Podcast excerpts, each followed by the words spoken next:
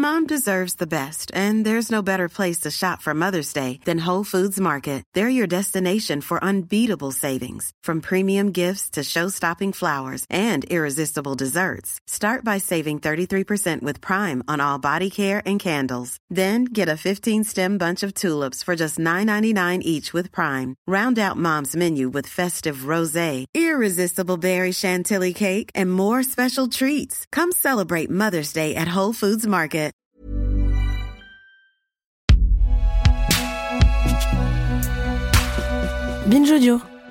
En cette fin d'année 2023, on apprenait la conclusion d'une affaire rocambolesque démarrée en 2019.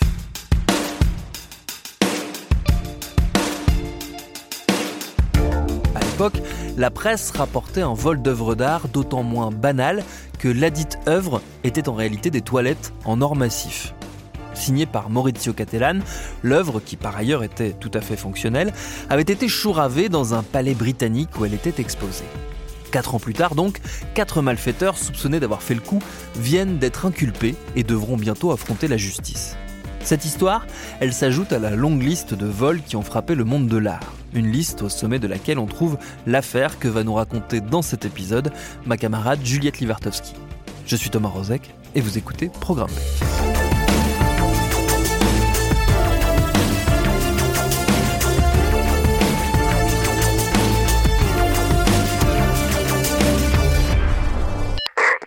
Au petit matin du 18 mars 1990, l'équipe de relève de la sécurité du musée Isabella Stewart Gardner à Boston s'inquiète. Personne ne daigne leur ouvrir. On appelle donc le directeur de la sécurité, qui appelle la police, qui arrive quelques minutes plus tard et découvre à son grand étonnement un poste de sécurité inoccupé, des cadres de tableaux vides et enfin, au sous-sol, les deux gardiens du musée menottés avec du ruban adhésif sur la bouche. Connaissez-vous l'histoire du plus gros casse de l'histoire de l'art?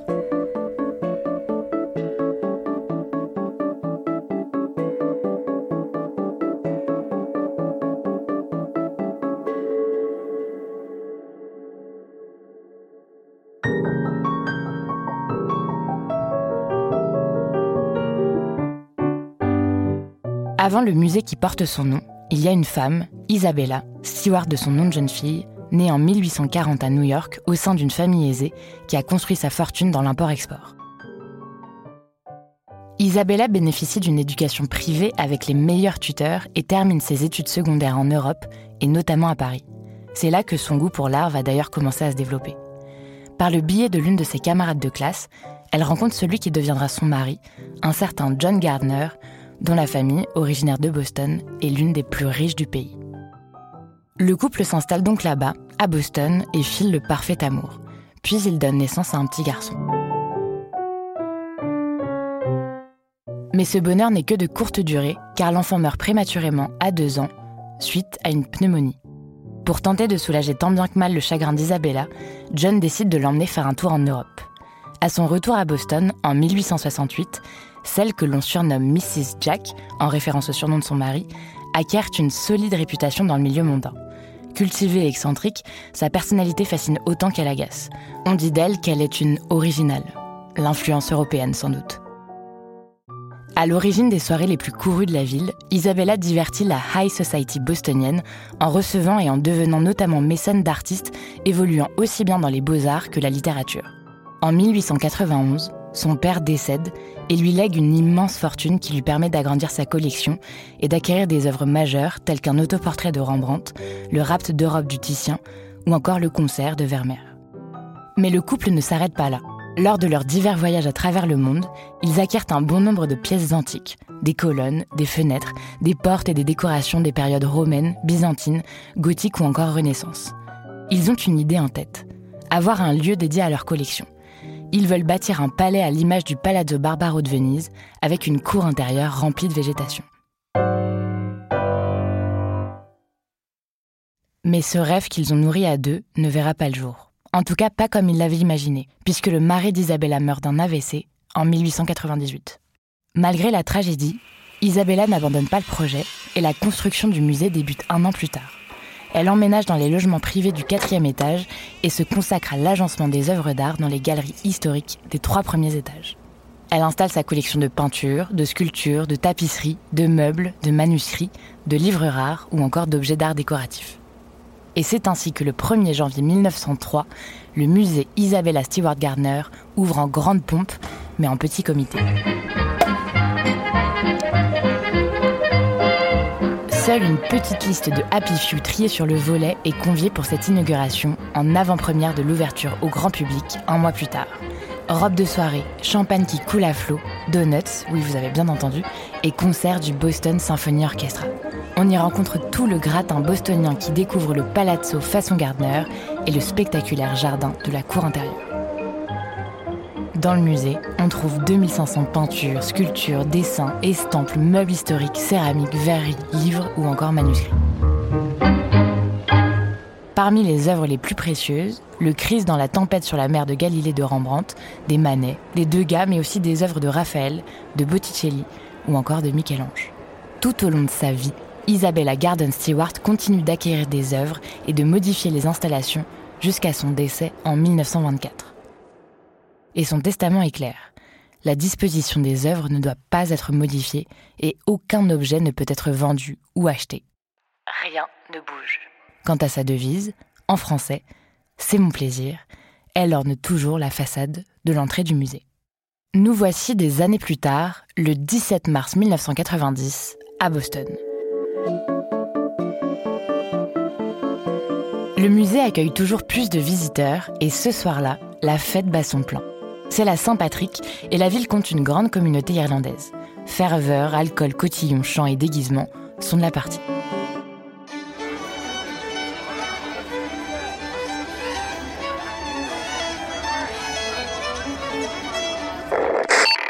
Cette nuit-là, au musée, c'est Richard Rebass, 23 ans, et Randy Estand, 25 ans, qui veillent à la sécurité.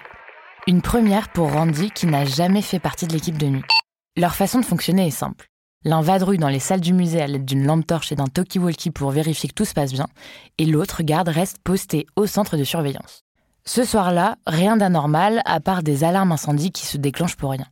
Vers 1h25, deux policiers sonnent à l'interphone. Ils disent venir pour cause de tapage nocturne et demandent à rentrer à l'intérieur du musée. Le gardien, qui a pourtant de l'expérience, ne suit pas le protocole et leur permet d'entrer dans le poste de sécurité. À la demande des policiers, le second garde en vadrouille arrive. Mais en l'espace de quelques secondes, les deux surveillants de nuit sont emmenés au sous-sol du musée et se retrouvent menottés avec du ruban adhésif sur la bouche.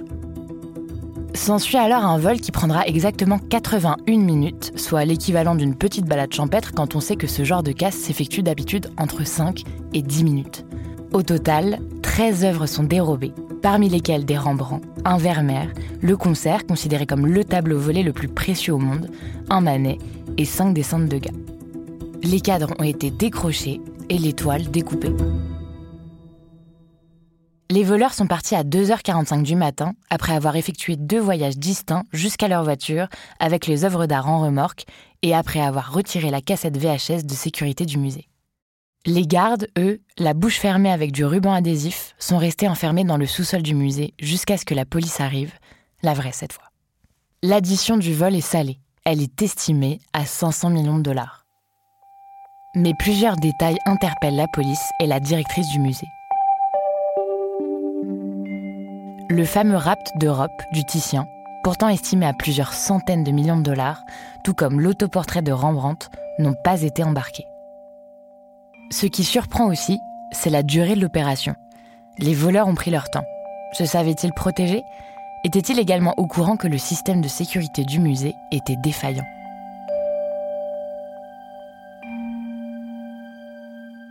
Eh ben, c'est une bonne question, si vous voulez bien le savoir. C'est marrant, hein, l'histoire. Très vite, ce casse rocambolesque prend une très grande ampleur, si bien que l'enquête est confiée au FBI et non à la police de Boston. De son côté, le musée Isabella Stewart Gardner prend les devants et offre une récompense d'un million de dollars à quiconque trouve les coupables. Quatre ans plus tard, un rebondissement inattendu remet l'affaire au goût du jour. Une lettre anonyme est envoyée au musée. La personne explique qu'elle pourrait faire en sorte que les œuvres soient retournées contre 2,6 millions de dollars. Pour ce faire, le musée devra rédiger un message codé et le faire imprimer dans le journal local, le Boston Globe, s'il est d'accord pour cette négociation. La directrice du musée tente le tout pour le tout et accepte. Un message est donc publié en mai 1994, mais finalement, l'auteur de la lettre ne donne pas suite. Au fil des années, de nombreux suspects et de nombreuses théories sont envisagées pour tenter d'élucider le vol. Les premiers soupçons se portent sur l'un des deux gardiens présents le soir du vol. Contrairement à son collègue, c'est un habitué des veilles de nuit. Pourtant, c'est lui qui a laissé les voleurs entrer dans le musée. Or, il n'était pas censé faire rentrer la police immédiatement à leur demande. La procédure veut qu'on relève leur matricule, puis que l'on vérifie avec le bureau central et la direction du musée au préalable. Plus troublant encore, des images de vidéosurveillance lui montrent ouvrir cette même porte à deux hommes la veille du vol et leur parler quelques minutes avant qu'ils ne repartent.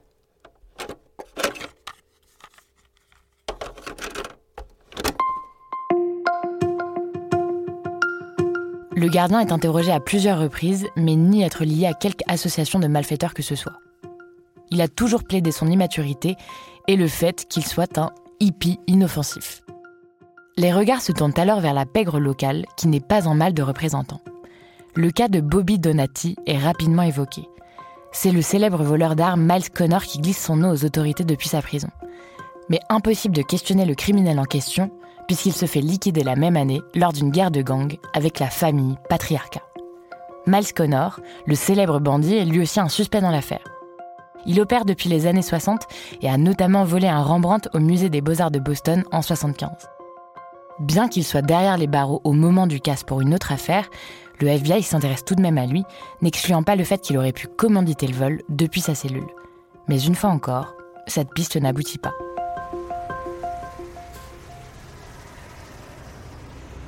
En 1997, le musée renchérit et propose cette fois-ci une récompense de 5 millions de dollars. L'enquête reste au point mort. Le musée ne désespère pas.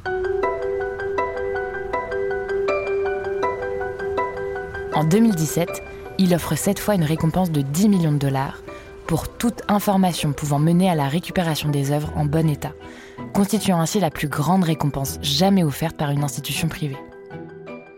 Le directeur de la sécurité, Anthony Amoré, tient même à préciser que le musée ne cherche pas à entamer des poursuites judiciaires, mais bien à récupérer les œuvres dans le meilleur état possible. Aujourd'hui encore, les cadres vides des œuvres volées sont toujours accrochés au mur, en attendant leur éventuelle restitution, mais aussi selon les souhaits d'Isabella Stewart Gardner, qui voulait que rien ne bouge. Rien ne bouge. Sur le site du musée, il est actuellement écrit Toute personne ayant des informations sur les œuvres d'art volées ou sur l'enquête doit contacter directement le musée Gardner. Les années passent et le mystère s'épaissit, mais Anthony Amoré continue de travailler sur de nouvelles pistes en étroite collaboration avec le FBI. Ce qu'il fait tenir La peur d'Isabella Stewart Gardner sans doute. Dans une interview à The Indépendante en 2023, il révèle qu'elle apparaît souvent dans ses rêves et lui reproche de ne toujours pas avoir trouvé les voleurs.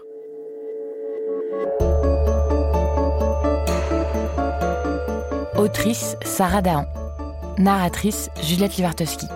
Productrice Charlotte Bex et Juliette Livartowski. Réalisateur Quentin Bresson. Recherchiste Cyrine Azouaoui.